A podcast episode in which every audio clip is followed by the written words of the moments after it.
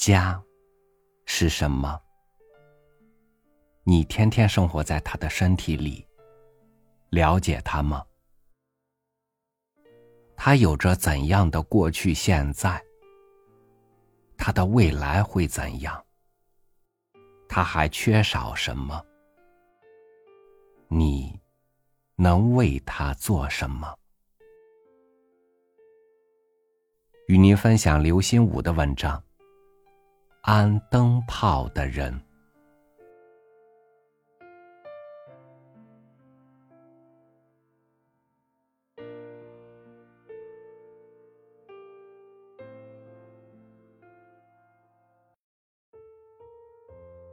夜里九点半，他走进厨房，打算给自己煮些馄饨当夜宵。从冰箱里取出馄饨，把盛好水的小锅放到火眼上。忽然，厨房天花板上的电灯泡爆了。他取来一个新灯泡，搬来一把餐椅。为了稳妥，再把一只小凳放在餐椅旁边。但厨房显得非常晦暗，他先踩小凳，再登上餐椅。小心翼翼的，足用了好几分钟。他使劲伸臂，指尖才勉强够到那只爆了的灯泡。于是明白，靠他自己是无论如何也不可能卸安灯泡解决厨房照明问题的。他到灯光明亮的厅里去给物业打电话。值班的告诉他。电工都下班回家了，他记录下了他的要求，明天九点电工一上班就会来帮助他。他说：“其实很简单，只不过他个子矮，希望值班的能来一下，举手之劳嘛。”但对方的回答却很复杂：一是这不在他值班的职责分内，二是干电工活需要持电工本。他没有本，不能去干。三是他是只管大事的，倘若恰在他为这么件小事离开的时候，有业主报告火情匪情，他没听完就挂断了电话。他给同层隔壁的邻居小安和小香两口子打电话，他们对他十分友善。半年前，老伴突发心梗，歪倒在书桌上。他往老伴嘴里、舌下塞硝酸甘油，怎么也塞不进去。而老伴似乎已经没了呼吸，急得他冲出家门，猛敲小安、小香他们家的防盗门，大喊救命。小安、小香闻讯冲进他家，一个抓起电话打幺二零，一个去把他老伴放平地下，按胸。口对口呼吸，直到老伴的后事料理完毕，小安、小香看他平静下来，他们才又恢复到见面打招呼、隔墙各自过的状态。尽管他很久没有再麻烦过小安、小香了，但这次打去电话求助来安厨房灯泡，觉得必无问题。谁知那边接电话很慢。拿起电话传过来，小安一声显得很粗糙的“喂”，而且更传来小香的叫骂声。又是你的哪个心肝？你怕不接误了你们的好事，对不对？他就本能的挂上电话，愣在那里。人们各自生活，多数是在一个共同的屋顶底下。叫做家的地方，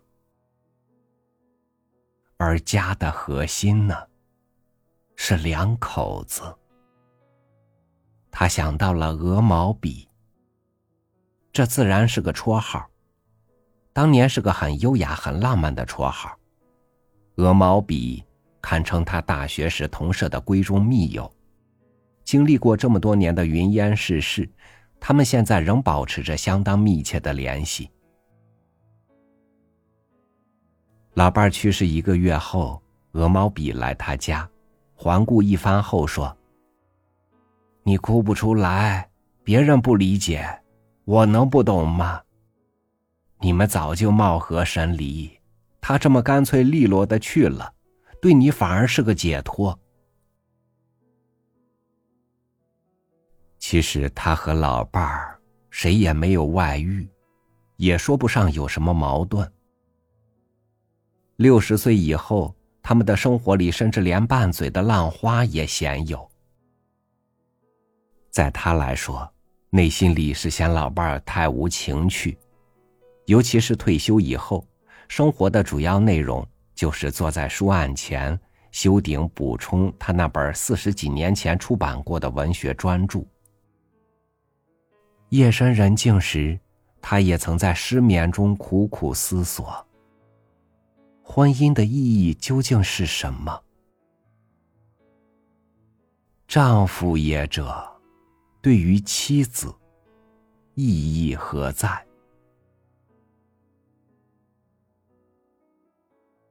胡思乱想了有多久，他也不知道，只是觉得饿，想吃热馄饨。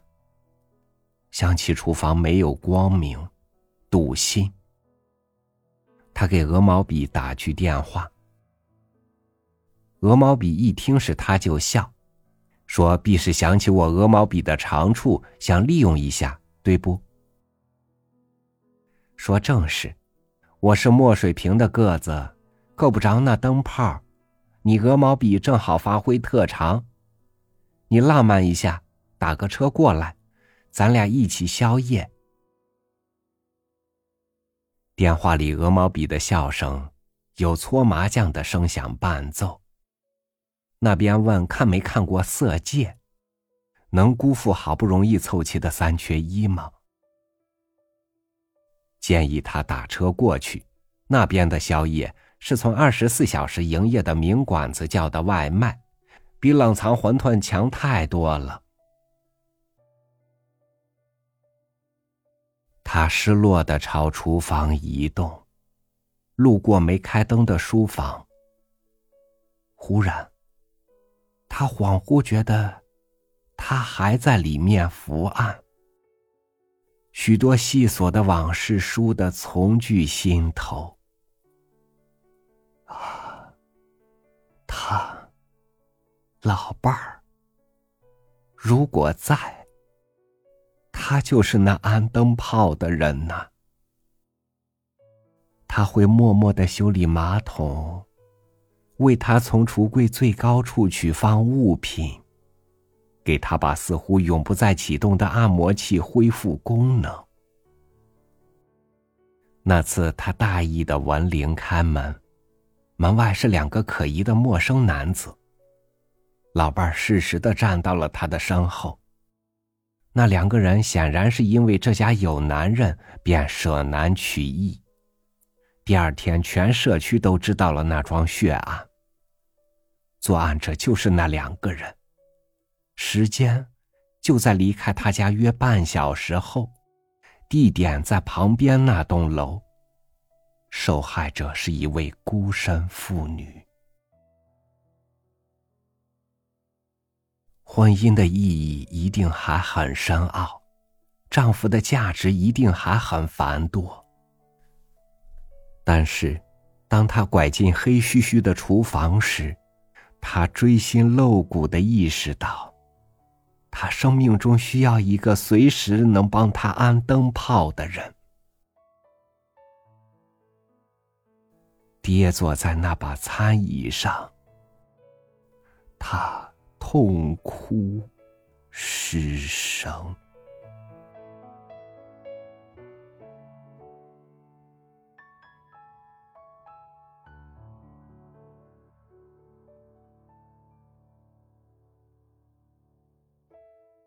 对于已经得到的，我们总不会太珍惜，直到失去的时候才追悔莫及。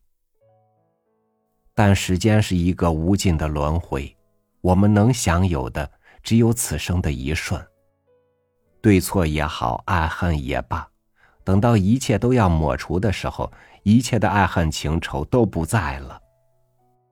他只是那个能为你安灯泡的人。感谢您收听我的分享，我是超宇，每天和你一起读书。明天见。